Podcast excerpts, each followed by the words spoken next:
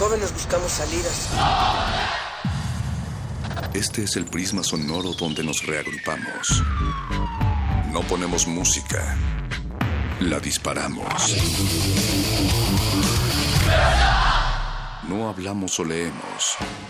Vivimos el lenguaje. Todo este es el riesgo de una zona libre. No sentimos. Explotamos. La razón y la emoción coexisten y conviven.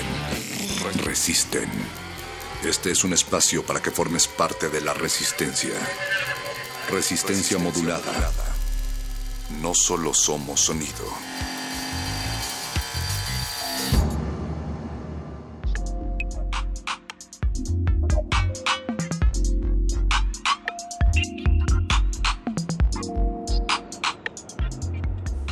Lampiños mortales y mortalas que osan pensar que el bigote sirve únicamente para cubrir las imperfecciones de los rostros y del alma, ojos de reptil, señores del tiempo, les damos la bienvenida a esta danza del vino a las 21 horas y se fue a las 12 de la noche de este lunes que pues ya huele a pavo, ya huele a diciembre, a este ejercicio cálido de pies, orejas y dedos para hacer sombras y sembradíos llamado resistencia modulada. El ejercicio de esta noche tan platicado en las estrellas del 2016 que ya se nos va y que nos exige que nos tomemos de las manos y no de los pies, pero que también nos preguntemos en el ajedrez de resistencia modulada y del universo, ¿qué lugar tomas tú, Natalia Luna? ¿Y qué lugar toman ustedes afuera que nos están escuchando a través de 96.1 y también en www.resistenciamodulada.com? El perro, el mejor amigo de los gatos, perro muchacho, bienvenido de vuelta. ¿Cuántas tortas ahogadas bajo el brazo traes? Pues varias, de hecho, pensaba que era sudor por la cabina. Recuerden que Resistencia Modulada estuvo con una presencia especial en la Feria Internacional del Libro de Guadalajara y ahora estamos también de este lado para seguir brindándoles contenidos para sembrar más estrellas en sus oídos como cada noche. Y del otro lado del cristal, las estrellas que también hacen posible esto, está Mr. Albert en la producción ejecutiva esta noche. También se encuentra el señor Friedman, alias Andrés Ramírez, en la operación. Y en la continuidad, Alba Martínez, La Luna Roja, a tres planos de distancia. También anda por ahí el joven Raciel. en fin, todo el equipo de resistencia listos para acompañarlos hasta la medianoche. Recuerden que los vigilamos desde los ídolos de oro que se crean en el 9666.1 de FM. Y pues ya es lunes, me parece que es lunes de literatura, con el gordo y el flaco de los muerdelenguas les llaman, ¿no? Sí, los muerdelenguas el día de hoy van a estar platicando sobre los paisajes poéticos que fueron elaborados por mujeres y que amplían de forma súbita la literatura y el área del saber. Qué emperifollado pusieron ellos esta noche su descripción de programa, perro. Saludos Iván, que hace redes. y también saludos a, a Crania, que esta noche va a infectar el laboratorio sónico de cultivo de ejercios. Recuerden que eh, Apache Raspi y Paco de Pablo siempre tienen a los sujetos de experimentación más desquiciados de las noches, pero en esta ocasión me parece que se les escapó un virus altamente contagioso. Puro metal fusión. Así es. Eh, no sabemos si bailar al ritmo de la salsa o hacer headbanging. Saludos a todos los fans de Acrania que nos van a escuchar en la noche y saludos a todos los que ya nos están escuchando en estos momentos y que son fans de resistencia modulada. Va a haber regalitos, no solamente por parte de Acrania, sino que también nosotros con motivo del el aniversario de No FM Radio, pues están también dando unos boletos para poder contestar vía inbox quiénes de los músicos integrantes dentro del cuarto aniversario estuvieron en cultivo de ejercios para que puedan tener su feliz no cumpleaños con No FM. Todo menos miedo. Y recuerden que eh, no podemos dejar de invitarlos como todos los jueves, a los conciertos dobles de resistencia modulada que se llevan a cabo gracias a la UNESCO, gracias al Fondo Internacional para la Promoción de la Cultura de la UNESCO. Y este es un jueves bastante especial porque es el primer jueves del último pero ahora sí es en serio. Es el último concierto que tenemos en la sala Julián Carrillo. sí. el último concierto que arranca a las 9 de la noche. Ustedes no pueden faltar. Los esperamos aquí en Adolfo Prieto 133 en la Colonia del Valle. Ya lo decía, a partir de las 9 de la noche la entrada es completamente gratuito y no vamos a tener fracasos, pero sí el fracaso hippie, una banda de Michoacán que estará también junto con una banda que a mí me emociona mucho. No es de casa, no crean ustedes eso, pero sí es Apache o Raspi. La verdad es que teníamos pactado a Heavy Nopal, pero ya se había presentado eh, por acá en Radio UNAM. Entonces, pues de último momento nos llamó un tal Apache o Raspi y nos dijo que si se podía presentar y nosotros le dijimos que sí. Ahora resulta que la gente se está formando aquí afuera de Radio UNAM desde, ayer, ¿no? Sí, ya, ya, ya hay gente ahí haciendo. Entonces lleguen, por favor, porque se acaban los lugares. Están acampando y toda la cosa. Bueno, esto es de lo que pasará no solamente este día, sino también esta semana. Pero antes recuerden que los lunes siempre iniciamos con buenas noticias y parte de las buenas noticias es lo que está haciendo nuestra comunidad universitaria, los proyectos creativos, pero sobre todo sociales que de aquí emanan. Así es que estamos listos para entregárselas con Casta Puma. Los consideramos héroes anónimos, motivo de orgullo en el campus. Su esfuerzo no ha pasado desapercibido y consideramos que merece un justo reconocimiento.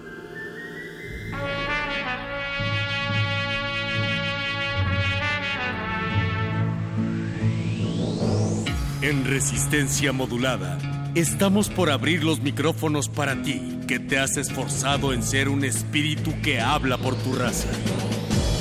La casta puma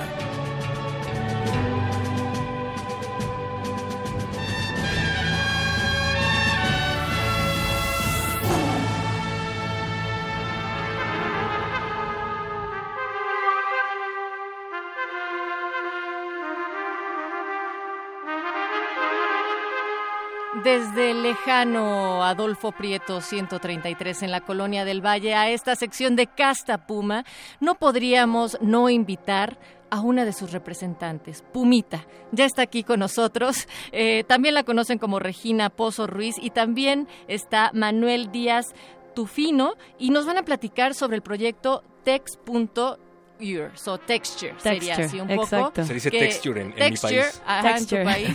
y es un proyecto de diseño que están haciendo una colaboración entre, digamos, la artesanía para promover la experimentación e innovación. Y esto yo lo vinculo mucho, bienvenidos antes que nada. Muchísimas gracias por tenernos aquí, chicos. A que a, nosotros acá en Resistencia Modulada hace dos semanas hablábamos sobre jóvenes artesanos mexicanos y la importancia de estos proyectos de recuperar, pero de que las nuevas generaciones entiendan la relevancia de la artesanía y el vínculo con el diseño. ¿Qué están haciendo ustedes?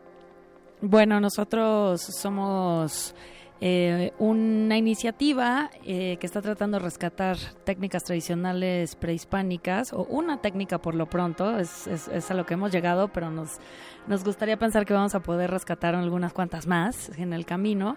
Y justo lo estamos haciendo a través de la colaboración con diseñadores y artesanos, digamos que a través de metodologías de diseño contemporáneas estamos trepándonos sobre la tradición para poder rescatarla y para poder seguir haciéndola vigente. No es, no es un esfuerzo nostálgico por decir, ay, vamos a salvar la artesanía como esta era antes, sino es decir, bueno, la vamos a traer a colación otra vez al día de hoy mejorada, ¿no? Como un reloaded. Venga, ¿y, ustedes qué formación tienen para entonces hacer el cruce con cómo surge el interés por hacer un proyecto como Texture? O sea, para justificar que está en Casta Puma, pues. Yo soy diseñador industrial, egresado del TEC de Monterrey y, y me interesa, bueno, y también tengo como unos estudios por ahí inconclusos en mi historia, entonces por eso me interesa esta parte de sí, de entender la historia, cuál, cuál es el pasado para poder como retomarlo a partir del diseño. Pumita. Y yo, me encanta que me digan Pumita. Hace mucho Puma. y entonces está padrísimo. Pues yo soy historiadora del arte de, la Ibero y hasta hace poco estuve en la UNAM, justo en Historia del Arte otra vez, no me equivoqué por suerte, en la especialidad de estudios curatoriales. Entonces, digamos que técnicamente ahora yo soy un curador, una curadora de diseño y arquitectura, que es lo que más me gusta hacer.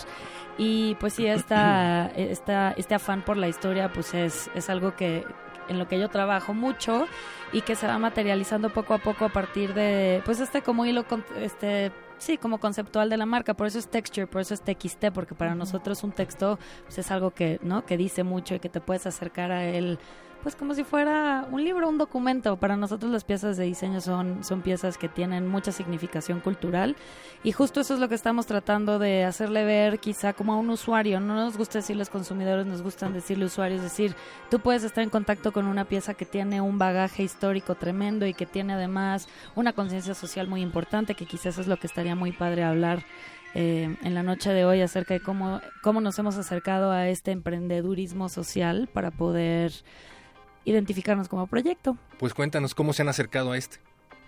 Manuel. Eh, pues bueno, cómo empezó fue Regina, de hecho, hace un rato que empezó a trabajar en un museo de diseño y pues bueno, revisando todos estos eh, pues, objetos históricos, llegó a una pieza de diseño prehispánica que justo tenemos ahí unos documentos como del Códice Florentino, como de 1400 y tantos. O sea, lleva, Que aparecen las imágenes de estos pequeños esteras y petates y, y con la misma técnica y el mismo material con lo que con lo que lo siguen trabajando el día de hoy. No se ha transformado nada aproximadamente en 700 años, pero nos llamó mucho la atención que precisamente está a punto de desaparecer y estamos trabajando con una de las últimas familias que sabe cómo hacer esta, esta artesanía.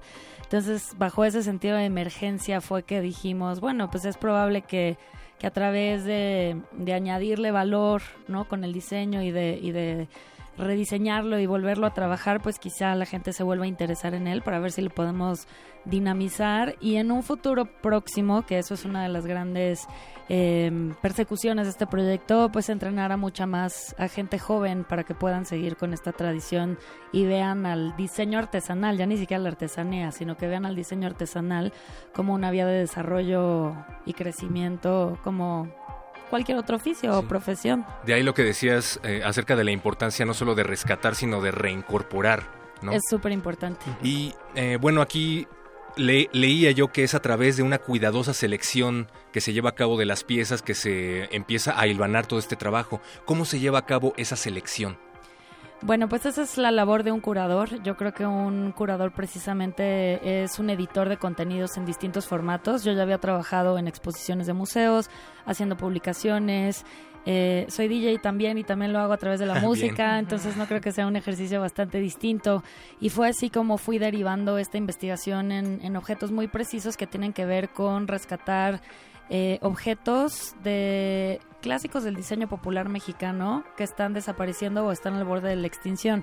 Que lo que creo es que son objetos fantásticos y que han estado con nosotros desde hace mucho, mucho tiempo y que podrían seguir estando con nosotros. Nada más hace falta como este pequeño como entretejido, ¿no? Con la época contemporánea para que puedan seguir viviendo aquí. Y creo que eso es lo que estamos haciendo a través de la marca pues con nuestra comunicación y con nuestras ideas y, pues también con, el trabajo que hacemos con los, con los artesanos. ¿Cómo desarrollamos este esta metodología de interacción con ellos para que ellos también se reinserten? No solamente estoy hablando de una artesanía, sino también estoy hablando de una comunidad. ¿Cómo va a poder reinsertar esta comunidad dentro de una economía contemporánea, dentro de una nueva sociabilidad? Que nosotros no pertenecemos a esa comunidad, pero al día de hoy ya somos una nueva comunidad. Entonces creo que esa parte es muy importante. Y somos muy pocos, pero a partir de lo que hemos hecho hasta el momento, ha despertado mucho interés también dentro de, la, de los miembros de la comunidad, porque pues ellos vivieron de esta artesanía hasta la década de los 70, que fue cuando empezó a decaer, pero todo el pueblo se dedicaba a hacer esta artesanía. Entonces todos la conocen y todos saben, solo estamos trabajando con el único que decidió quedarse haciendo lo mismo toda su vida. Y, y, resuena. Entonces lo que quiero es que empiece a resonar otra vez con, ¿no? Es como una herencia de la comunidad, entonces veamos eso en qué deriva es una interrogante, pero puede ser divertido ver cómo en un par de años esto se desarrolla. Se y... otra vez, o se empieza a experimentar a partir de eso, que es algo que... Para generar nuevas cosas, que eso es algo que Manuel ha estado como esperando, ¿no? Como yo quiero experimentar y hacer nuevas cosas con esto, es como, ok, primero tenemos que solidificar esta infraestructura social para luego poder aventarnos ya a innovar o a experimentar nuevas cosas. Pero también dentro del proyecto de Texture, ustedes están trabajando, ya lo mencionabas un poco, con la comunidad directamente o con los artesanos. Eh, también platíquenos sobre cómo están empoderando estos proyectos, digamos, locales con los poseedores de ese conocimiento y que si no lo hacemos de esta manera se va a perder porque en uno de los videos que está en su página que pueden consultar en www.txt medio ure.mx se ve como son en este caso de los muebles tejidos dos familias las únicas que están todavía con esta técnica tradicional y con toda eh, con todo ese bagaje. Pues como lo estamos haciendo ahorita es justo el siguiente paso que estamos dando a través de la campaña de Kickstarter. Que lo que estamos haciendo es, pues sí, haciendo un llamado internacional para poder llegar a este, pues sí, a solidificar y, incluir a toda la comunidad en una especie de, de edificio donde se pueda empezar a enseñar un taller. donde se pueda practicar esta técnica. Entonces es como este gran paso que estamos haciendo porque apenas llevamos un año, somos como un poco novatos en, bueno, no novatos, pero empezando. Pero sí están súper armados, traen toda la metodología, tienen todo muy claro y ya están trabajando directamente. Sí, la verdad es que nos ha costado, no nos ha costado trabajo, que creo que ese ha sido lo, interesante porque ya había mucha investigación previa de, cómo se llevan a cabo estas prácticas colaborativas. Es una tendencia del diseño a nivel global y nosotros nos interesamos mucho por eso porque creemos que aquí en México pues parte de lo que tenemos que ofrecerle al mundo está evidentemente pues en la artesanía, en la clase artesanal, en la tradición, que eso es lo que identifica a México y siempre ha identificado y, no por eso no puede ser contemporáneo. Entonces, con, bajo esa, esa primera como idea, nos aventamos a tratar de, rescatar esto que de, entrada nos parecía fantástico, esta, estas piezas, esta técnica, y a partir de eso hemos desarrollado una conversación que es este método, que es, que es cada quien tiene que desarrollar este método de interacción con su propia comunidad para que no caigamos en lo mismo. Yo no soy un intermediario que llega, le compra la artesanía y luego vengo y la revendo. Así empezamos, sí, en efecto pero eso nos ha permitido al día de hoy tener otro tipo de conversación con la familia, otro tipo de nivel de confianza, otro nivel de interacción, que es justo lo que nos interesaba. Y para poder llevarlo más allá, justo decidimos, nos sentamos y decidimos, bueno, pues ya nos está yendo un poco mejor y ya estamos vendiendo mejor las piezas, entonces ¿por qué no cambiamos nuestro modelo de pues como economía de beneficio. Ahora yo ya no te lo compro, pero ahora tú recibes lo mismo que yo, y yo recibo lo mismo que Manuel. Muy, muy, muy cercano, pero ya todos estamos como en una misma tábula, que eso nos hace como un equipo mucho más fuerte. Y a partir de eso, entonces decidir que vamos a construir nuestro taller en lugar de pues, irnos a rentar un local ahí en 5 mil pesos al mes y meternos todos a trabajar ahí, cuando nosotros estamos ahí trabajando bastante seguido. Entonces dijimos, entonces, ¿por qué no mejor lo hacemos en tu casa, Nacho? Y empezamos a hacer aquí adentro un hub que se va desenvolviendo en, distintas maneras.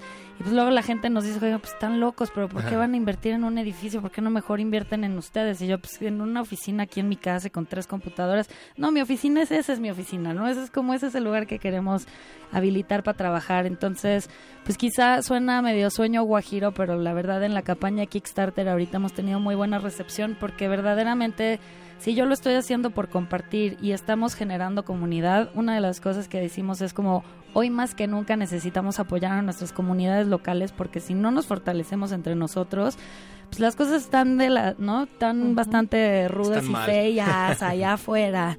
Entonces, pues por lo menos si sentimos que estamos haciendo algo aquí adentro y podemos, ahí es cuando podemos ver que afectamos directamente como a un prójimo y eso es lo que está es muy gratificante este tipo de, chambas. Cuesta más trabajo, pero, pero estamos contentos, ¿no? Creo que está divertido. Y, además están echando un reto que creo que sería fundamental para todos los jóvenes, que es generar otra eh, economía, otro tipo de vínculos, de comunidad, de reciprocidad.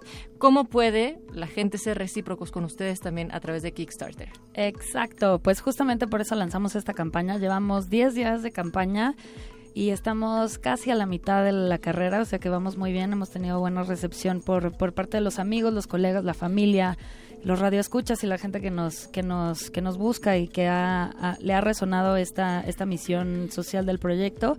Y tienen que entrar a Kickstarter y Kickstarter acaba de lanzar su, su nueva pues sí acaba de lanzar Kickstarter México y como con esa energía también un poquito decidimos treparnos a la ola.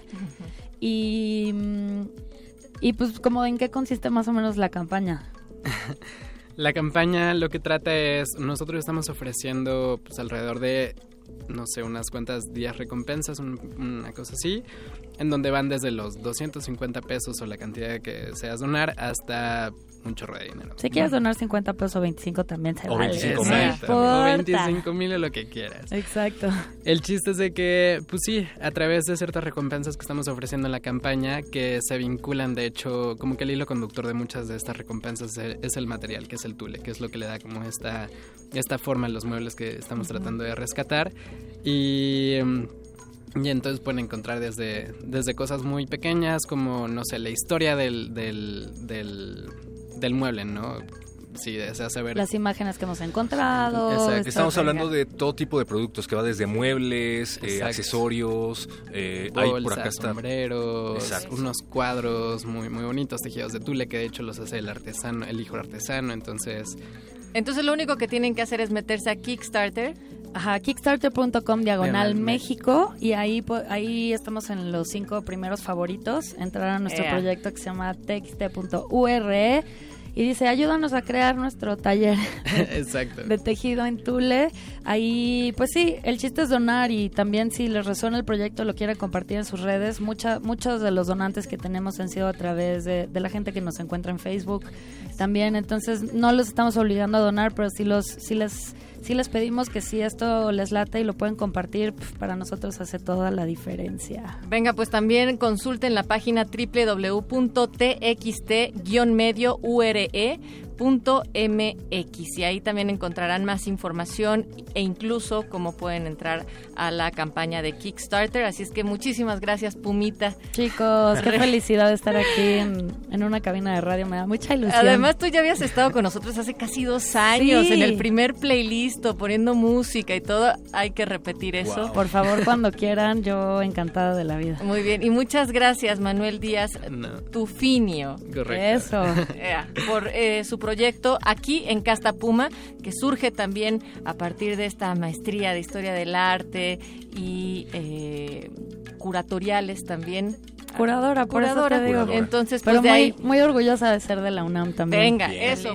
Pumita, orgullosa de estar en Casta Puma in the House. Así nos despedimos de esta sección, pero estén pendientes porque a continuación el colectivo Chipotle viene a poner algo de chiptune a través de unos juguetitos bien divertidos. Resistencia modulada. Hemos alcanzado el horizonte. Después de varias noches de risas, llantos, cantos y aplausos, ha llegado el momento de poner punto final. Este jueves 8 de diciembre estás invitado a la sala Julián Carrillo para presenciar el concierto de cultivo de hercios a las 21 horas. Contaremos con los actos musicales de Fracaso Hippie desde Michoacán y Apache Orraspi y sus malviajes. La entrada es libre para todas edades y tamaños. Gracias por escuchar. Radio UNAM y el Fondo Internacional para la Promoción de la Cultura de la UNESCO invitan.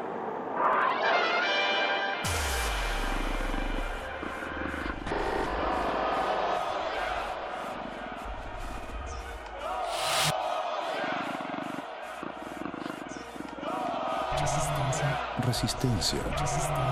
Resistencia. Resistencia. Resistencia modulada.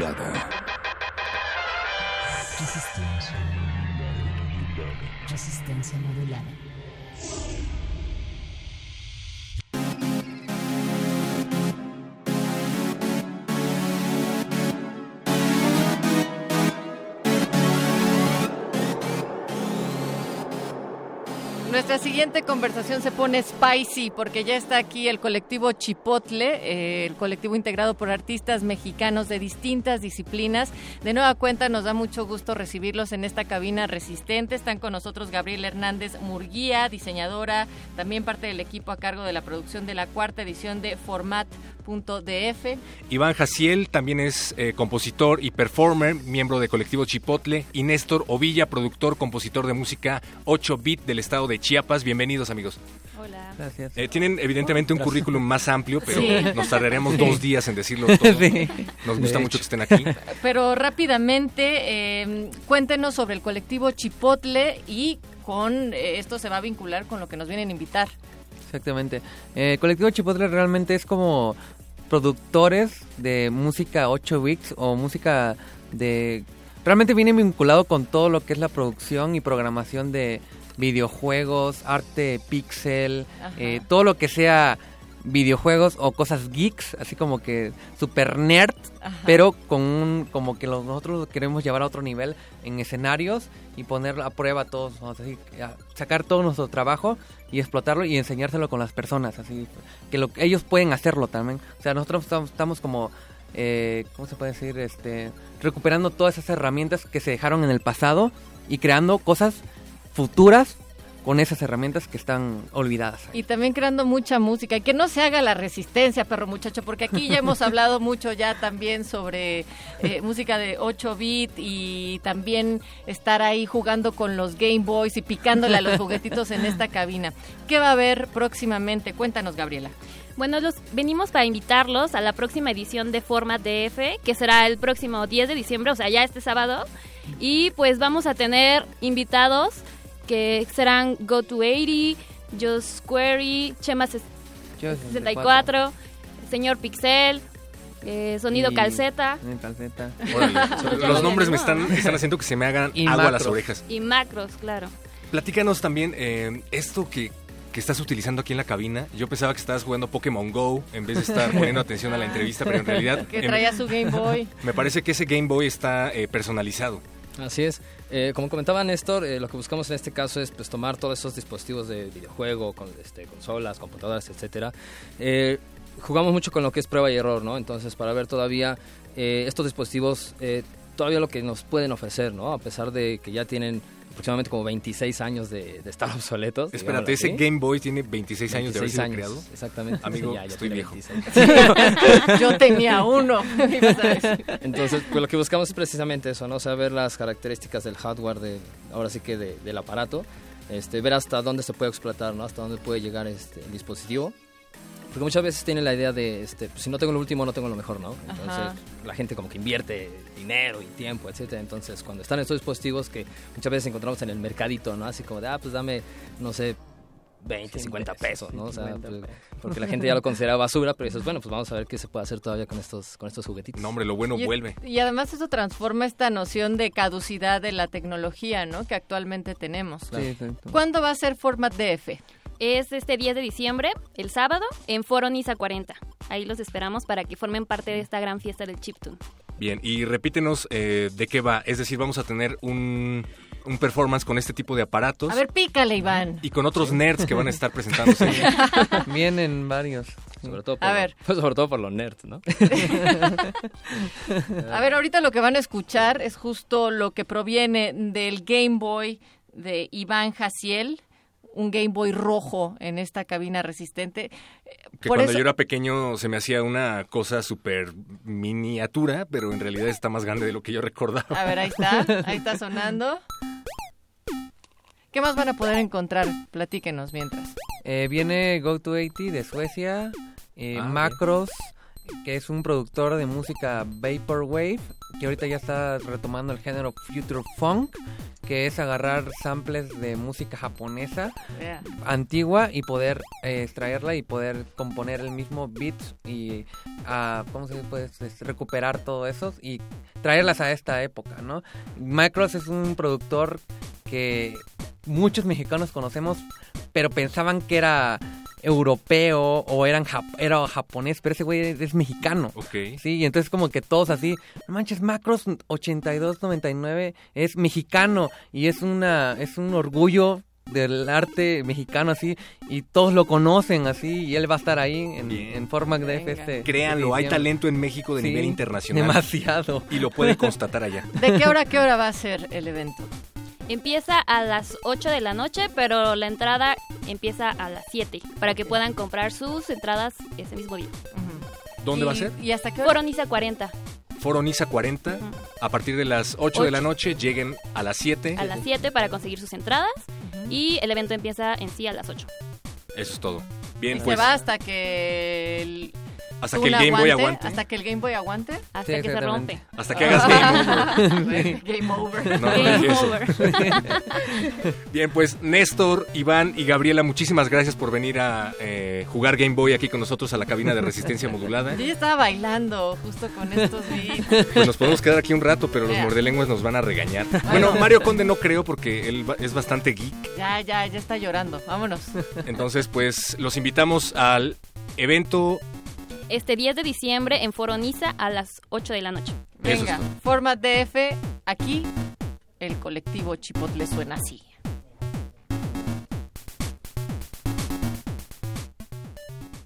Resistencia modulada.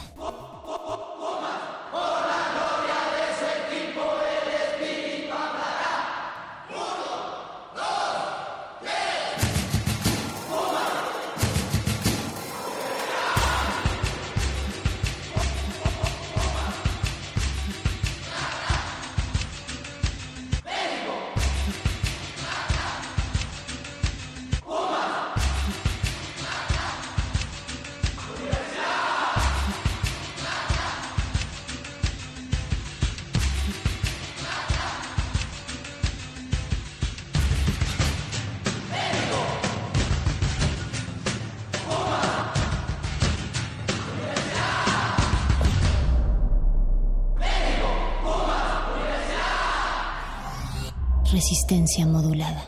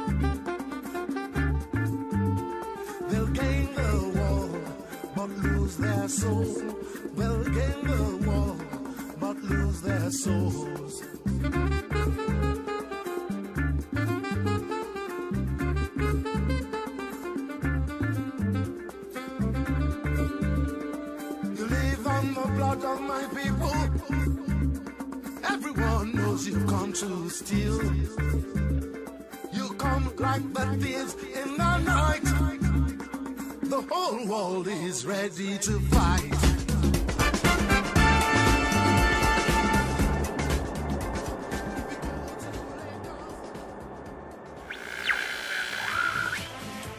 Muerde escuchas, oyeristas de lo bueno y lo importante. Sintonicen el cuadrante, mantengan sus lenguas listas. Aquí están los repentistas de la mente más gallarda, y saltándose la barda viene luego un lenguaraz. Todo eso y mucho más, el muerde lenguas lo guarda. Muerde lenguas. Muerde lenguas. Muerde lenguas.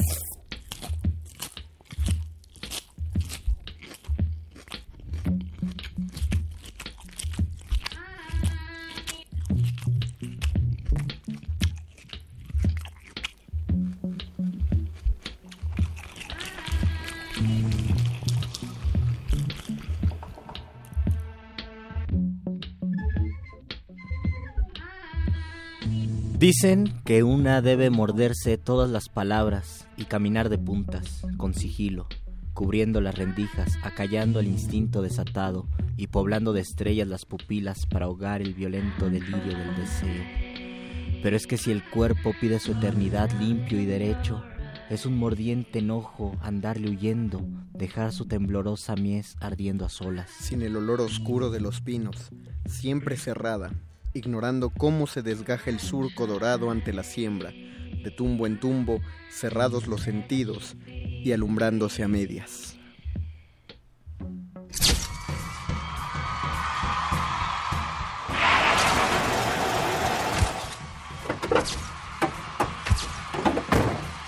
Aquí, pura gente fina. Personalidades con estilo entre los dientes. La entrelengua.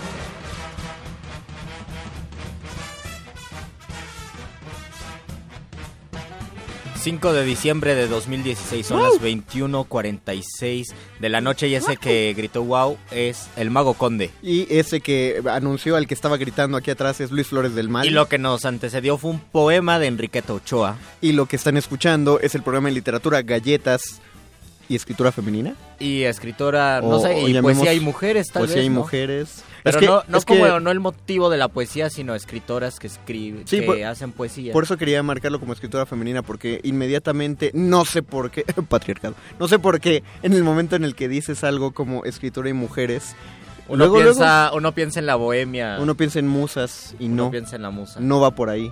Después de, Exacto. después de esa maravilla editorial que no sabemos qué editorial hizo en el cintillo de un Y libro le, de Elena debemos, Garro. y le debemos ese editorial, ese cintillo, este, el programa de ahora. Y todos los de memes verdad- de, y todos los memes de la. FIL Guadalajara de la semana pasada. De verdad, vale mucho la pena reflexionar sobre qué pasa con Elena Garro, que la presentan como amante de Bioy Casares, esposa de Octavio Paz, inspiradora de no sé quién y... De García Márquez, de García adorada Márquez por Borges. y adorada por Borges. O ¿Qué sea, es eso? ¿Por todo qué? lo que todo lo que no tiene nada que ver con el libro que estaban vendiendo en el cintillo. Yo digo que lo hicieron a propósito como un plan Yo primero pensé que era un escabroso y macabro. Yo pero, también. Pero bueno, estamos, de- estamos desvariando porque como escucharon en nuestra rúbrica, después de nuestra rúbrica, ya es momento de la entrelengua y tenemos como siempre invitados de lujo, ya saben, es lunes de entrelengua teatral y por eso tenemos el gusto de que en la cabina nos acompañen Bernardo Benítez y Jimena Guerra, aquí presentes, po- para hablarnos del el montaje teatral de El Loco y la Camisa. Bienvenida Jimena, bienvenido Bernardo. gracias. Y bienvenido. Hola, buenas noches. Mario, Luis, Jimena, gracias. cuéntanos, el título es muy atractivo de entrada de este de este montaje. Cuéntanos qué es. ¿Te El lo Loco? parece? Sí, sí, sí. No, la verdad sí.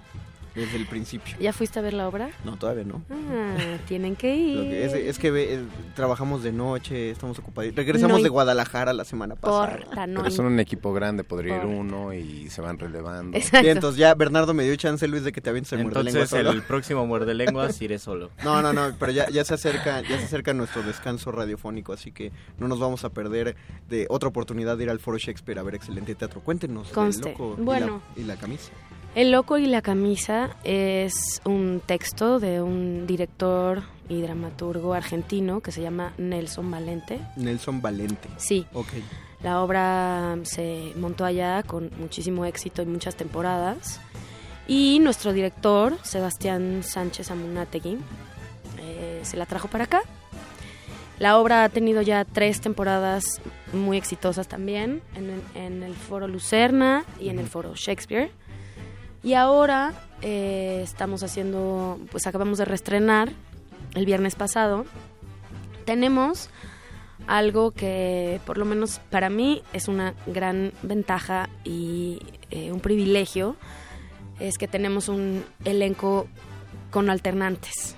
Ah, ok. Que es muy padre porque mm, si vas a ver la obra dos, tres veces, puede ser que te toque con distintos actores en, en alguno de los experiencia personajes. tiene que ser distinta. No, si de, Siempre si de por es sí, distinta. cada que vas a ver una función, aunque sea de la misma obra, no es la misma experiencia ahora con alternancias. con actores. alternantes pues cambia y tiene eh, su, su variación en el tono, en el ritmo, ¿no? Y en la creación de cada personaje.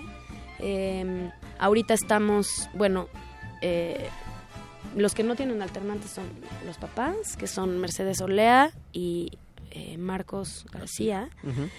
Y Bernardo alterna con Ignacio Riva Palacio. Yo alterno con Sonia Couo. Ah. Sí, eh, excelente actriz y amiga mía que adoro. Y Eh, está Manuel Balbi Manuel alternando con José Ramón Berganza y con Giuseppe Gamba. Estoy, estoy escuchando un montón de, de nombres. No han pasado por la cabina, es muy curioso sus nombres, pero sí han pasado ante mis ojos en programas de mano, de obras que he ido a ver. Qué padre. Es, es otra manera de antojar. ¿Y de, Entre qué, medio. y de qué va el loco y la camisa? Bueno, eh, es un texto contemporáneo.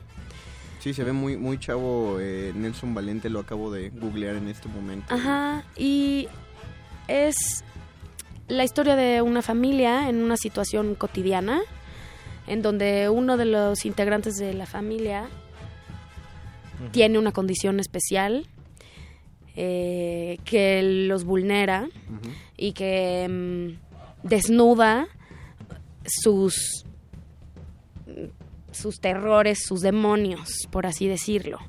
Y a través de un, un texto como vertiginoso, porque lleva un ritmo bastante Muy- acelerado. Muy picadito, Ajá. muy de ping pong.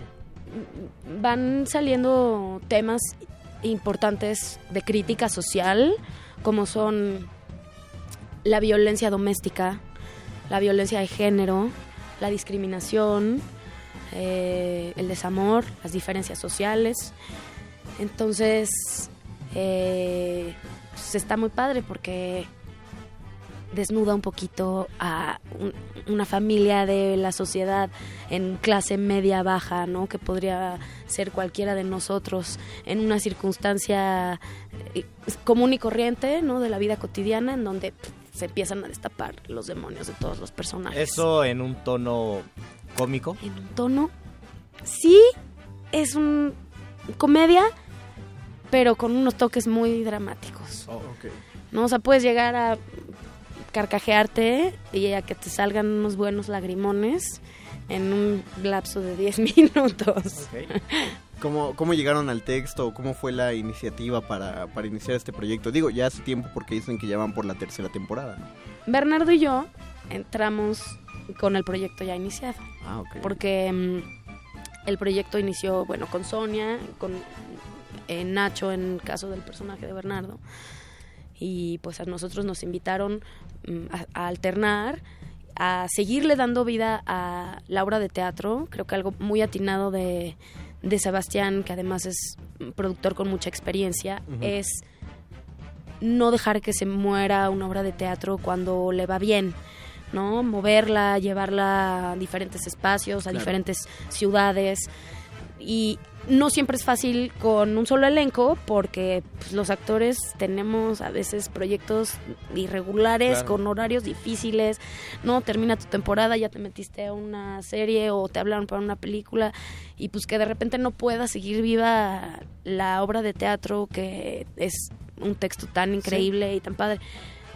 Se me hace súper atinado hacer lo de los Con- alternantes. Con más de un elenco. Con más de un elenco. Son los, son los tiempos actorales y la economía teatral la que no le dejan a uno casarse con un solo proyecto y tener que estar en cinco o seis para subsistir de una manera adecuada, ¿no? ¿Cómo fue entonces Bernardo Jimena entrar a este elenco donde ya había algo formado, ya había, ya tenía una historia, el, el proyecto en sí, y tener que, que, pues no sé si adaptarse o dejarse fluir, o cambió completamente como Agarrar el ritmo ya en el paso, ¿no? Ajá. Mira, a- afortunadamente todos los personajes de la obra son deliciosos como para interpretarlos, ¿no? Tienen eso que dice Jimena que para un actor es muy rico, el momento en el que lloras, en el que te enojas, en el que gritas y en el que te ríes y andas para arriba y para abajo en toda la obra, que pues es siempre lo que un actor se muere de ganas de hacer, ¿no? Claro. Entonces, todos los que estamos implicados en el proyecto estamos muy enamorados del texto y le entramos con mucha pasión que ya desde ahí es un gane, ¿no? Entonces, pues no costaba estarnos metiendo en un ensayo y cosas, ¿no? Y pues obviamente ya, este, bueno, desde que sabía yo que iba a entrar estuve viendo el montaje en la segunda temporada con Nacho y pues estudiándolo y todo, ¿no? Pero este, O sea, tuviste tu propia preproducción eh, personal. pues también te lo tienes que echar, ¿no? Porque pues con esto que sabes de los tiempos, pues Claro. tampoco hay como la oportunidad de vernos todos juntos, ¿no? Y pues sí, lo que fue un poco difícil fue ajustarnos a más bien el timing que tiene, ¿no? Porque sí tiene mucho tinte de comedia la, la obra y pues mm, es mu- mucho con lo que juegas, ¿no? El, el tiempo en la respuesta y todo. Entonces eso fue yo creo un poquito lo más difícil, pero se vuelve el, el, el tema de cada función, ¿no? Que tenemos que estar al tiro y respondiendo, este, pues como la papa caliente, ¿no? como te cae la, la, la vas bateando.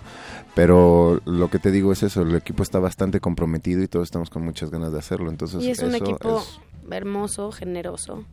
En mi caso, pues también de que entrar a una obra que ya está empezada, pues es este que los actores se apiaden de ti y te de- Claro. ensayen contigo y porque pues ellos ya, ya Ellos se la ya- saben. ya- ¿no? ya la es como tienen. cuando entras a la primaria te cambian de escuela, ¿no? Ah, tal cual, a- o sea, Deja todo eso, eh, simplemente el cambio de salón. Ándale. Ya- Nada ya- más faltabas Sí, el viernes y el lunes ya estaba feo. Exacto, faltabas un día y ya se Ajá. habían visto la mitad del temario y tú ya no sabías nada. Ya se saben unos chistes Quiero- que tú no sabes.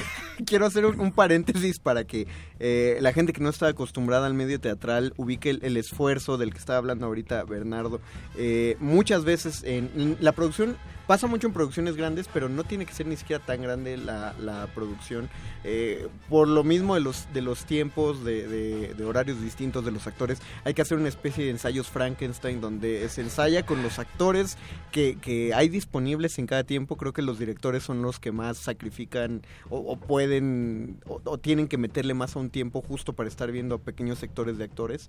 Y ya cercanos a las funciones eh, hay que empezar a armar el monstruo de, de estas escenas sueltas. Es una especie de malabarismo, ¿no? De- Sí. eh, para que la gente aproveche, ah, quedan tres viernes, tres viernes en el Foro Shakespeare. No, Eh, no. ¿Quedan más? Eh, O sea, quedan, quedan 3 de diciembre. 3 de Ah, diciembre. pero Ah, sí. sigue hasta Pero febrero 24. Hasta febrero. Todos los viernes de diciembre, A las enero ocho y media de la noche. y febrero a las ocho y media en el Foro Shakespeare. Ok. Con elenco alternante de aquí a allá. El Foro Shakespeare está en Metro Cuauhtémoc. Un invitado nos Mm, dijo... no, no, no. Cerca del Metro Que diga, cerca del Metro Chapultepec. Exacto. Bajen del Metro Chapultepec, siguen al hipster y llegan al Foro Shakespeare. Ah, sí es cierto, alguien lo dijo en una A mí entrevista. me encantó. Bajando de Chapultepec. Pero está muy sigan al- cerca, la siguen verdad. al hipster. No, pero repetimos las indicaciones, salen de Metro Chapultepec, llegan a la pollería, de ahí pasan por los tacos, de ahí llegan hasta la tienda y ahí dando la vuelta, de verdad estas La son las vuelta a la indicaciones. farmacia. La vuelta a la farmacia, exacto, y ahí está el foro Shakespeare. Fácil de llegar. Apoyemos eh, no solo al Teatro Nacional, no solo al montaje de Loco y la Camisa, sino al mismo foro Shakespeare, que Y este- tan negra se las ha visto Y este los es el momento meses. donde los muerdescuchas se truenan los dedos porque... Porque van a llamar, Van a porque llamar. la producción de Loco y la Camisa se puso bastante guapetona. Y para la función de este viernes 9, solo para este viernes 9 de diciembre, nos han dado cinco pases dobles. Cinco pases dobles. Cinco pases dobles. Las cinco personas pueden llamar, llevarse su boleto y, Y- llevarse a alguien al Y teatro. entran 10 gratis. Solamente tienen que pagar cinco pesos que son del metro. Y ya. Ya el regreso será su costo. Más, más. más fácil, imposible. Más fácil. Cinco imposible. pases dobles para los que marquen ahora, Conde. Ya el que no quiera ver teatro, más bien el que no ve teatro es porque no quiere. Cinco para los que llamen ahorita. Ah, di el teléfono, Luis. Al 55 23 54 12. Otra vez. 55 23 54 12. Ahí lo tienen, 55 23 54 12 o 55 23 76 82. Otra vez. 55 23 76 82. Pidan su pase doble y pueden ir a la función de este viernes 9 de diciembre a las 8 y media de la noche. Si no, todavía les queda el viernes 16 o el viernes 23. El viernes 23 se van a ver El Loco y la Camisa. El sábado cenan. El domingo ven el partido de fútbol y ya el lunes se van a El los 15 23 de es Rubí. una super fecha para ir al teatro, la verdad. Maravilloso. Ahí lo tienen todo. La Pues- ciudad vacía. Son Las vacaciones Las es un buen plan vacaciones. extra. Ahí lo Claro que sí. Bernardo, Jimena, muchísimas gracias por estar en la cabina del Muerde Lenguas. Esperemos que tengan mucho éxito. Ellos dicen mucha mierda. Bueno, Mucho dice mucha popó. Eh, queremos que les vaya muy bien. Queremos que les vaya muy bien todos los Muchas viernes. gracias. Los teléfonos suenan, suenan, no dejen de sonar. Y mientras tanto vamos a escuchar una rolita. Vamos a hacer una pequeña pausa radiofónica, pero no se despeguen porque tenemos más de muerde lenguas. Les repetimos los datos de Loco y la Camisa si los necesitan regresando de este corte.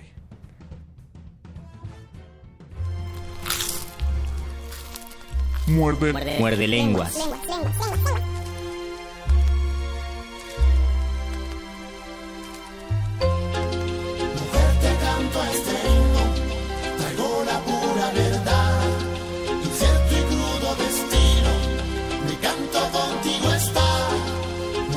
canto este himno, traigo la pura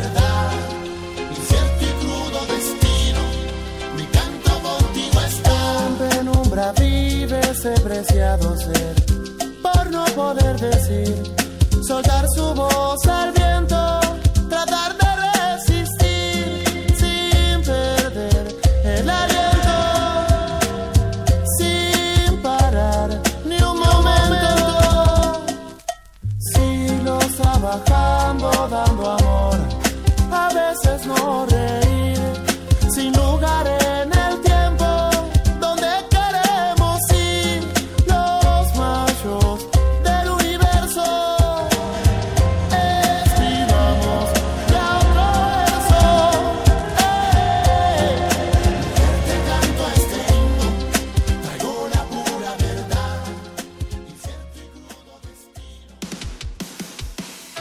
Dejar huella en cada aula de la UNAM es un deber de un verdadero Puma. Deja tu huella y apoya Fundación UNAM a de cara a miles de universitarios. Súmate 5340-0904 o en www.funam.mx. Contigo hacemos posible lo imposible. En tus vacaciones, hay ángeles en tu camino. Si viajas por carretera, Los Ángeles Verdes te ofrecemos auxilio mecánico, orientación turística y asistencia vial. Si nos necesitas, marca al 078. Te atendemos las 24 horas del día. Viajemos todos por México. Secretaría de Turismo. Gobierno de la República. Hagamos comunidad y una pastorela. De Te invitamos a participar en nuestra ya tradicional pastorela decembrina. Entra a la página de Facebook de Primer Movimiento para descargar el texto. El infierno está brindando una oferta de locura que vale lo menos 10. Es un plan para... Elige tu personaje favorito y mándanos una grabación de un minuto al correo electrónico primermovimientounam.gmail.com antes del 8 de diciembre. Ya tienen los pastores el camino franco para llegarse hasta el portal. Las mejores interpretaciones participarán en la versión en vivo de La Pastorela el jueves 15 de diciembre desde la sala Julián Carrillo de Radio UNAM. Primer movimiento. Hagamos comunidad y una pastorela.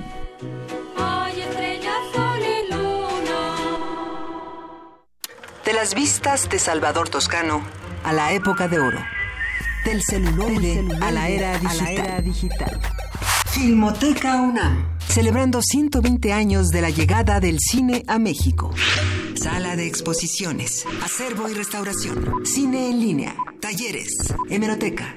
Circuito Mario de la Cueva, frente a la Facultad de Ciencias Políticas y Sociales. Entra a www.filmoteca.unam.mx. Ahí encontrarás la oferta visual que tenemos para ti. Filmoteca UNAM. Radio UNAM 96.1 de frecuencia modulada saluda y da la bienvenida a los radioescuchas del 860 de amplitud modulada.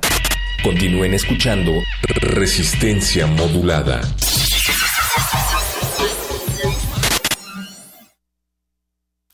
Muerde lenguas. Muerde lenguas. Muerde lenguas.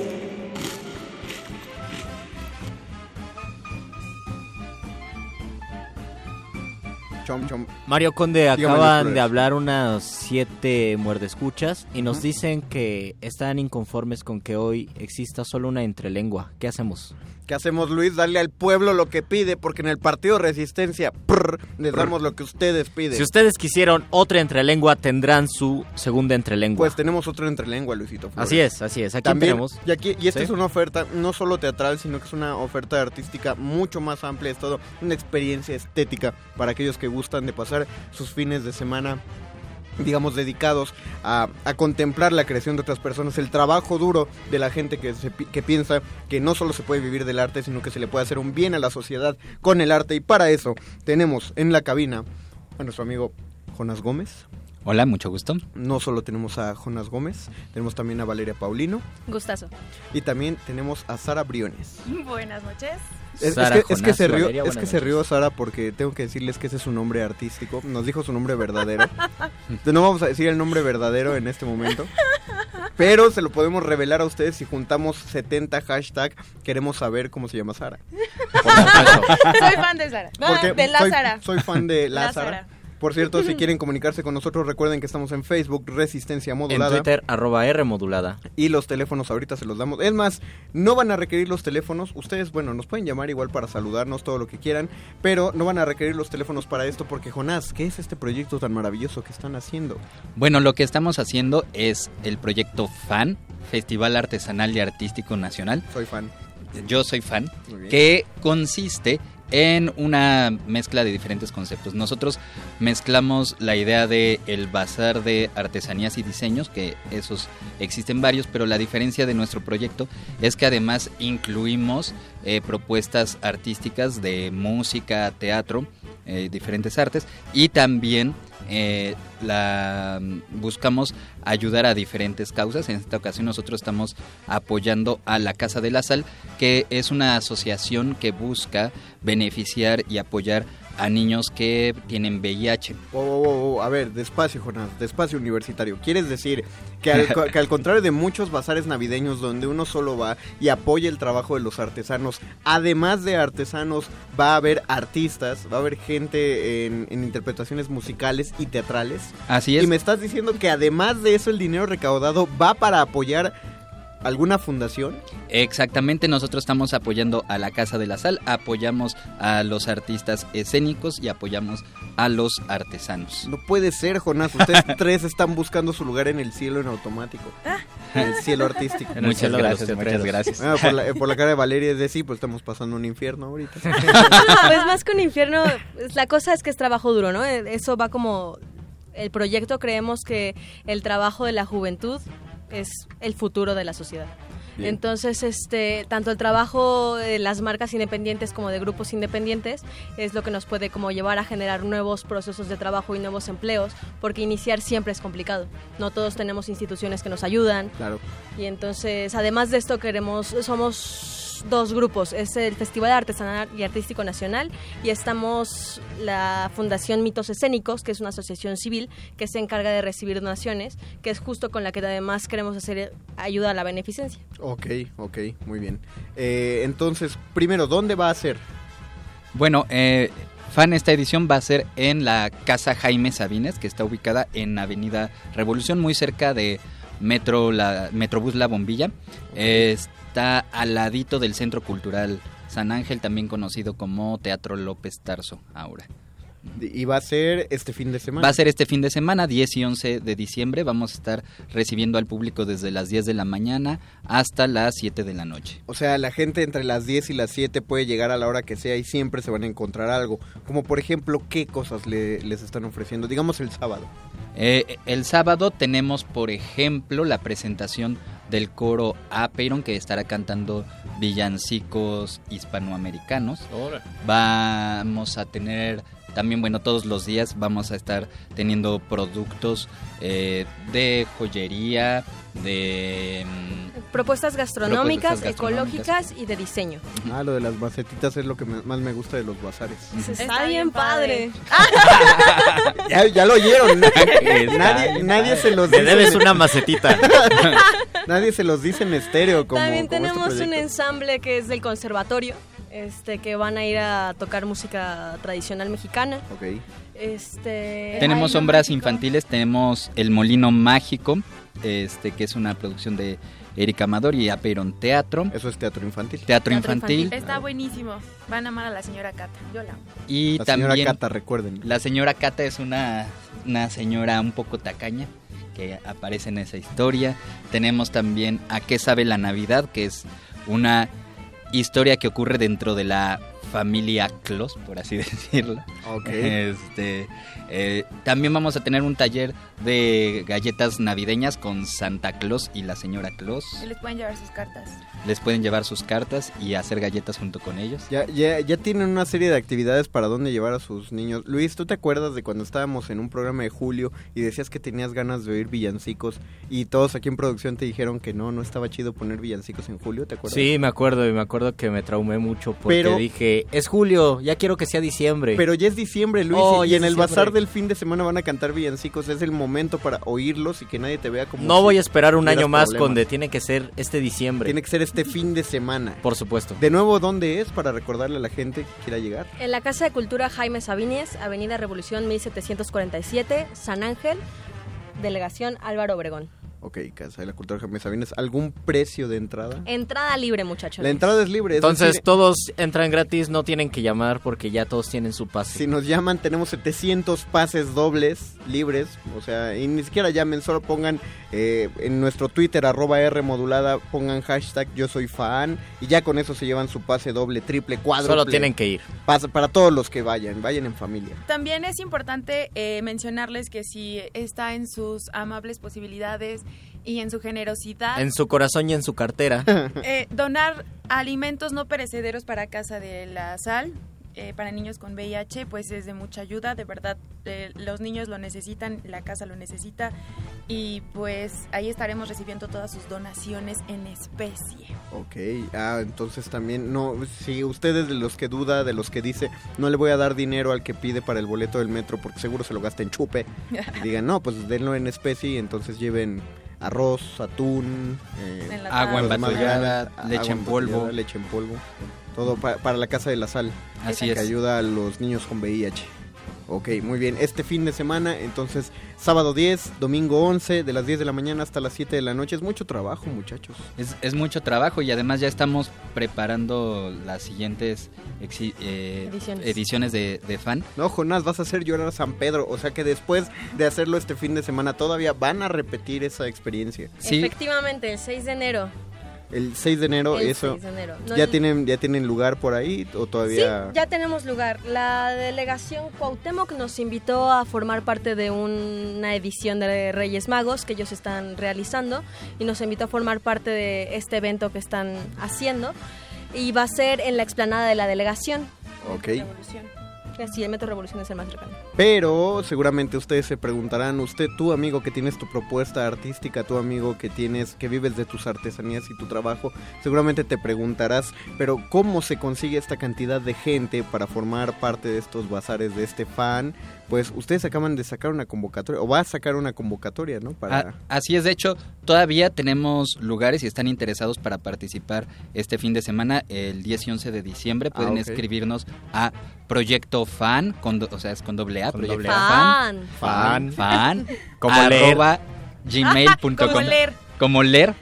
Fan. Fan. No se dice fan, se dice Fan. fan. Otra vez, perdón. Proyecto fan. Proyecto fan arroba gmail.com. Ok. Nos pueden escribir ahí. Pa- tanto si les interesa participar ahora en el 10 y 11 de diciembre como el 6 de enero en la explanada de la delegación Cuauhtémoc, eh, mándenos sus proyectos y nosotros les mandaremos toda la información necesaria para participar. Redes sociales, muchachos, para localizarlos antes de este fin. Arroba Proyecto Fan. Ahí en Facebook nos encuentran sin problemas, es el mismo que el mail. O busquen Festival Artesanal y Artístico Nacional. Festival Artesanal y Artístico Nacional. Nacional. Ok, perfecto. Pues muchas gracias, tenemos los datos ya entonces. Ojalá les vaya todo bien este fin de semana, les lleguen chorros y montones de gente. Y lo mismo en todos los que vayan haciendo en adelante. Gran labor esta de apoyar por todos lados arte y sociedad.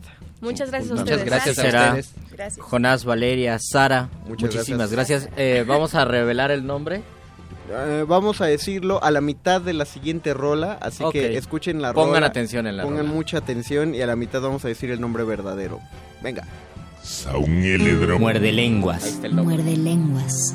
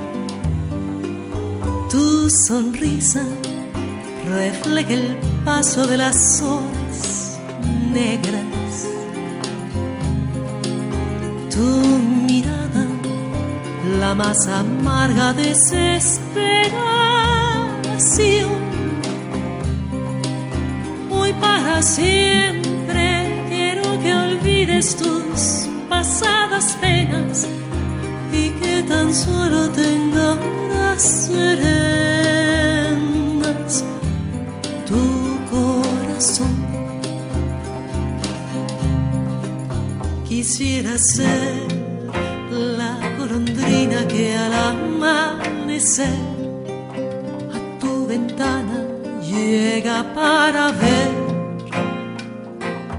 A través del cristal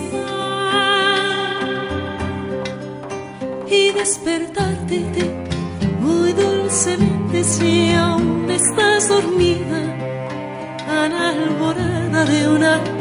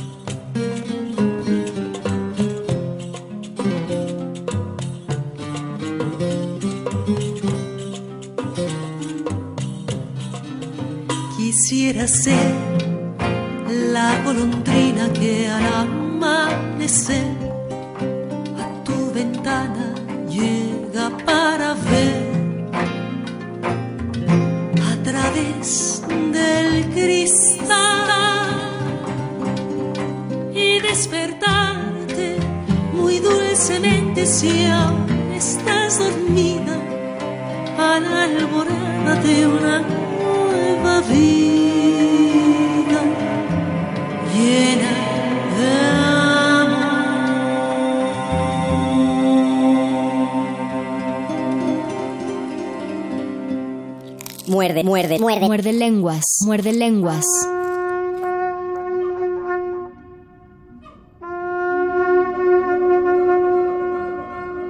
Es la hora de despejar las dudas, de destruir la ignorancia.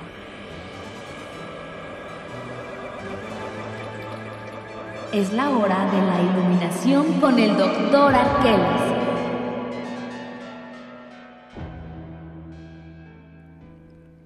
¿Qué es lo que se ve ahí a lo lejos? Es una figura andrógina, porque así es el conocimiento, Luisito. ¿Es un totalmente pájaro? andrógino. ¿Es un avión? No, es el doctor Arqueles. No sean payasos, de veras. Perdón, Perdón, doctor Arqueles. es Usted que- se reveló muy rápido. Disculpe, es que pues, queríamos hacer así como el... Ya sabe. Los, los Es que, son nuestro- payasos. Es que es sí, nuestro doc. superhéroe del conocimiento, Doc. Los que son payasos son los que hicieron el cintillo a De Elena, Elena Garro. Garro. Ellos sí son payasos. ¿Qué- doctor. ¿Usted lo vio, Doc? ¿Qué le- qué le- qué le- ¿Cuál fue su primera reacción cuando lo vio? Definitivamente me reflejó un alto grado de, de inconsciencia e imprudencia. Ah, ándele, no, no, no hay mejor palabra para definir en principio. Y es definitivamente como pasa también, por ejemplo, con los community managers que, que publican cosas erróneas o chistes muy, muy oscuros y son corridos de su empresa por hacer ese tipo de El expresiones. tipo que hizo el tweet de los lentes, de la empresa de los lentes, después No del acuerdo. triunfo de Trump, de Trump, hubo un tipo de una marca de lentes carísima que tuiteó que ahora los mexicanos podían utilizar sus lentes para cubrirse las lágrimas por el triunfo de, Ah. de Trump. Entonces eso causó mucha indignación. Un, un este piloto mexicano de carreras rompió en ese momento el acuerdo con los lentes. El CEO de la empresa tuvo que poner un video disculpándose. Le costó millones a la empresa En efecto, ese, ese error. en efecto. Pero al final de cuentas esos errores marcan un sistema de pensamiento, ¿no?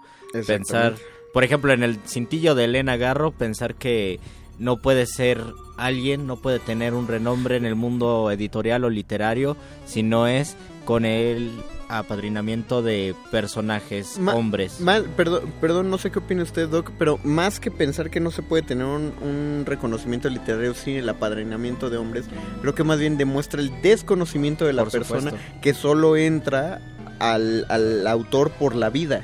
¿no? Exacto. Cosa que, que pasa en, en muchos casos, pero en este fue como el peor ejemplo de todos. ¿no? Finalmente tenemos el más claro ejemplo de cómo esto mismo que tú señalas, mi querido Mario, eh, nos puede llevar a malinterpretar de manera eh, benéfica la obra de, de un autor, o en este caso de una autora.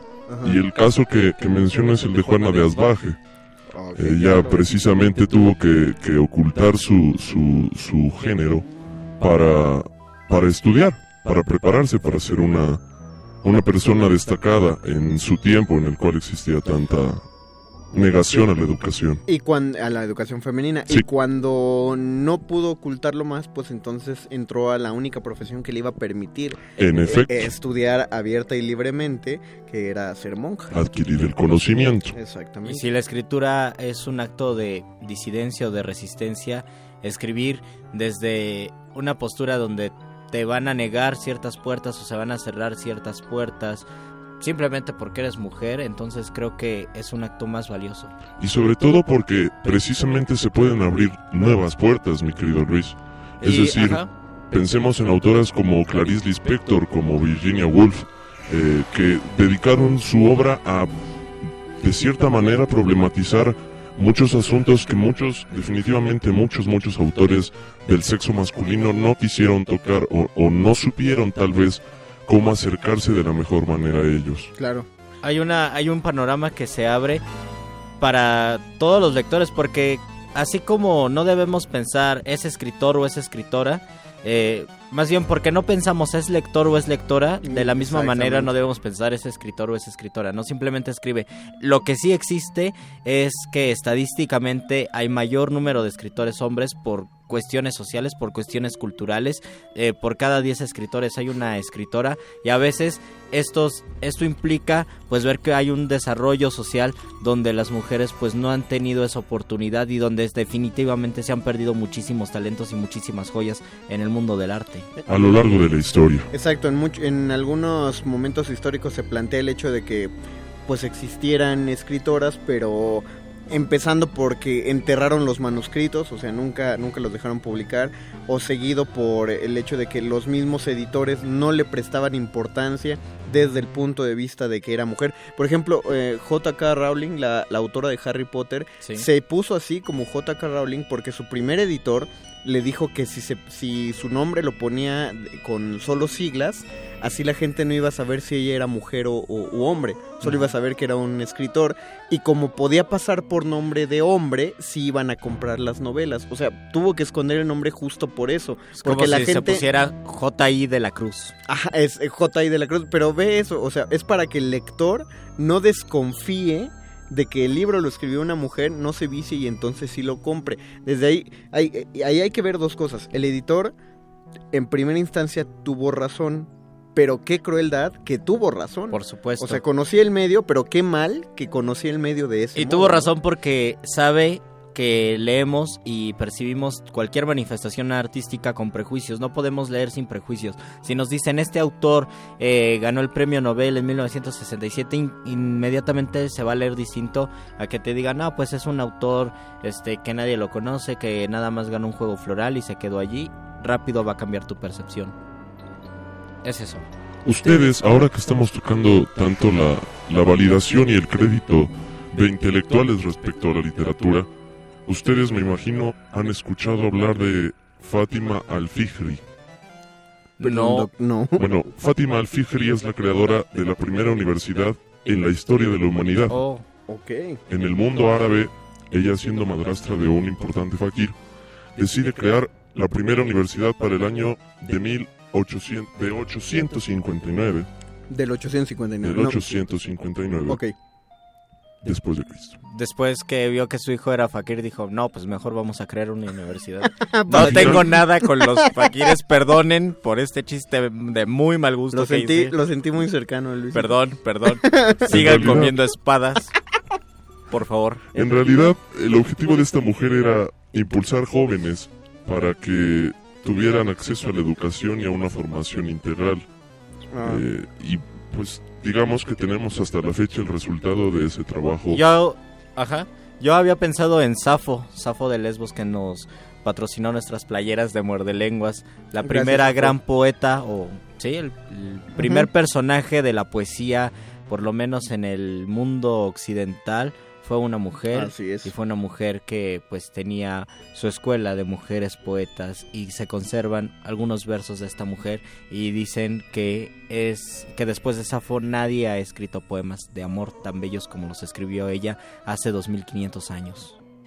Y así hay infinidad de casos en los cuales el trabajo de las mujeres eh, es digno de resaltarse y de colocarse sobre, sobre pedestales al Había, igual. y también hay un caso, perdón, hay un caso de recepción extraño. Por ejemplo, yo pienso que esto ya es un juicio tal vez o con poco argumentado quizás, pero pienso que los lectores de Alejandra Pizarnik, que es una poeta argentina, eh, son más mujeres. Y esto lo pienso porque eh, me metí al catálogo de tesis en Tesis UNAM y aparecieron Alejandra Pizarnik y aparecieron unas 20 tesis y de esas 20, eh, 16 la habían hecho mujeres. No pienso que sea literatura de mujeres para mujeres, pero sí hay una comunicación y tal vez hay una sensibilidad que permite pues esta comunicación entre autora hay una y lectora. Hay una Por empatía, supuesto. yo creo. Pero seguramente alguien entre la audiencia estará diciendo, pero ustedes están hablando de la escritura femenina casi como si fuera un, un espécimen en vitrina, porque todos ustedes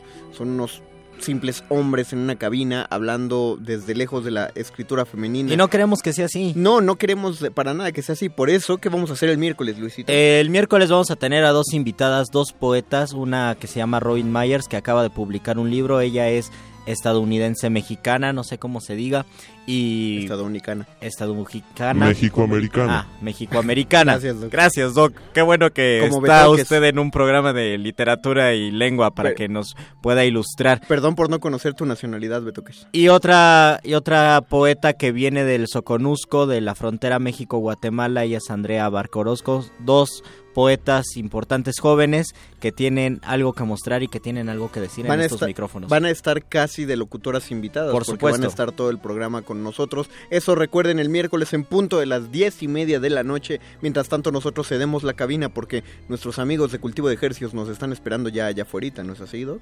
Así es, tienen metal para nuestros delicados oídos. Vamos a alocarnos un poco. con Perro muchacho está feliz por Acrania. Mientras tanto, nos despedimos de estos Se micrófonos. despide de esta cabina Luis Flores del Mal. El mago conde. Y el doctor Arqueles, quédense en resistencia modulada. Acrania.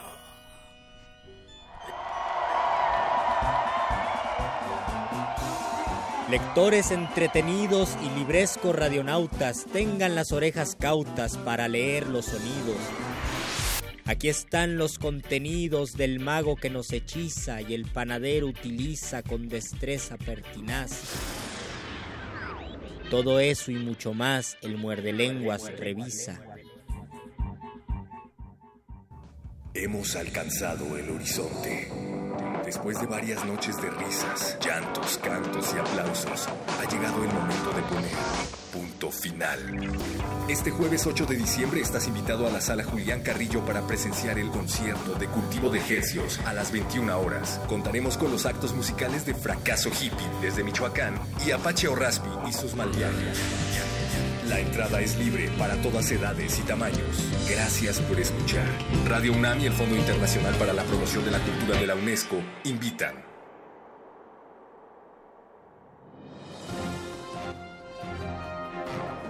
Esto es un corte informativo para la resistencia. La nota nostra. Las noticias frescas del día en el último rincón de la noche.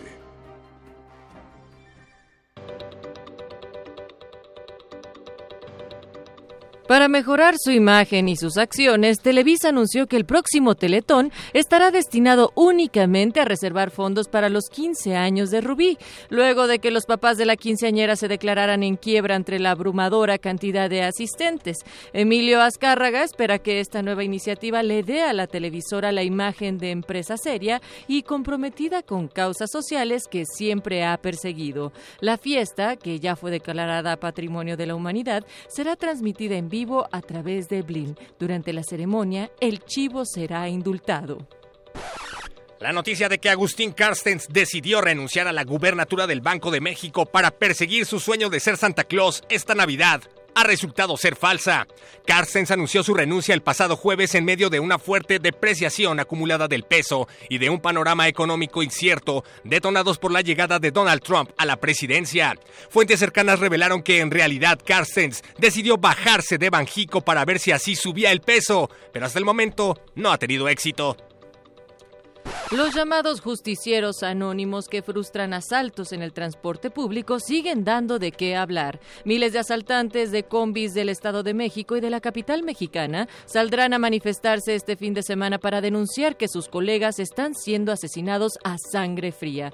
Exigen que los dejen trabajar en paz y denuncian los supuestos justicieros son en realidad militares vestidos de civiles encubiertos por el Estado. Vivos atracaban, vivos los queremos. Se descubre que la candidata la nueva telenovela electorera de Televisa tiene como objetivo impulsar la campaña presidencial de Manuel Velasco, la gobernadora de Chiapas, y no de Margarita Zavala, como se ha rumorado.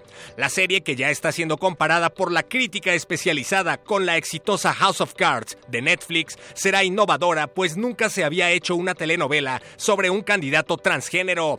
El papel de Manuel Velasco será interpretado por Silvia Navarro, y para el de Anaí se está contemplando a Fabi Y a Laura Bozo. Ha nacido en Televisa una telecandidata. Qué estrategia tan barata, qué campaña que da risa, pues con esto se precisa que el poder telemaniático será teledemocrático, pero de miedo está muerto, porque en México despierto ya dejó de ser apático.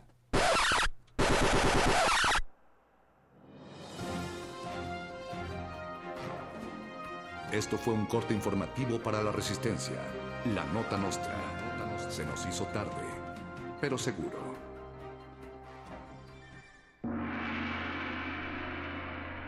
Actividad de resistencia número 66. 66. Perdona a una expareja. Una parte de tu memoria se sentirá aliviada.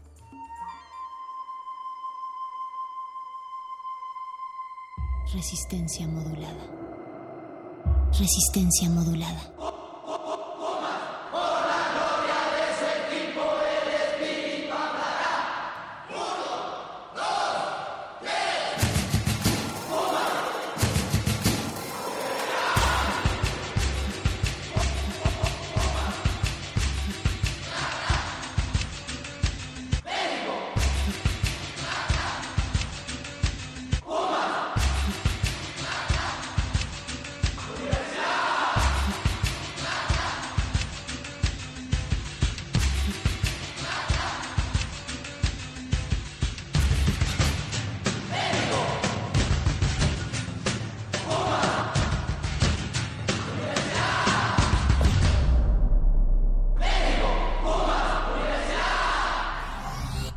Resistencia modulada.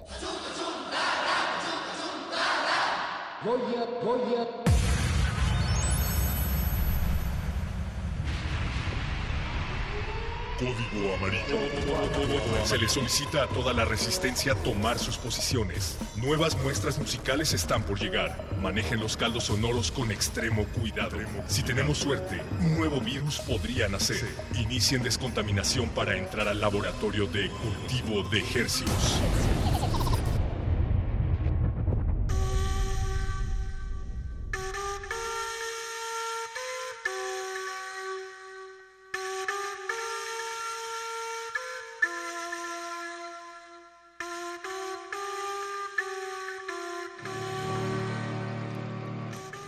Organismos audiosensibles que polulan el mar hertziano ya están sintonizando otra contagiosa emisión de cultivo de hercios, el experimento radiofónico de resistencia modulada, en donde se propagan y germinan las más frescas e infecciosas muestras sónicas que hacemos llegar hasta sus oídos y sus mentes por el 96.1 de FM. XEUN. Radio UNAM. Transmitiendo desde el Valle de México con 100.000 watts de potencia. Y también por nuestra hermana amplitud modulada 860, el alma mater del cuadrante. Y por si fuera poco perro, nos escuchamos también en el mundo entero a través de nuestro portal www.resistenciamodulada.com. Yo soy Apache Orraspi haciendo temblar los huesecillos más pequeños de su cuerpo. Y como bien ya lo dije, ya escucharon, me hoy no nos acompaña Paquito de Pablo. Qué bueno. mi colega eh, le mandamos un saludo, seguramente nos está escuchando desde la comodidad de su computadora. Pero nos acompaña el perro muchacho, ya que nuestros invitados eh, van en la línea de su gusto musical. Qué bueno, que, qué bueno que lo mencionas, Apache. Justo estaba investigando hace un momento acerca de los invitados de esta noche y resulta que la acrania es una anomalía fetal altamente inusual y fatal también, en donde la parte superior del cráneo no se forma, con frecuencia se acompaña de otros defectos de nacimiento. Esto puede resultar en un aborto involuntario o muerte fetal. A veces el cráneo también puede resultar aplastado por riffs brutales y potentes de guitarras eléctricas y tambores del Caribe a muy alta velocidad. Pues vamos a con una muestra sónica en lo que desinfectamos a nuestros invitados porque les recordamos en esta cabina aséptica queremos propagar eh, gérmenes musicales que sean de su agrado y que lleguen a muchos lados. Vámonos con Acrania para esta noche de lunes pesado.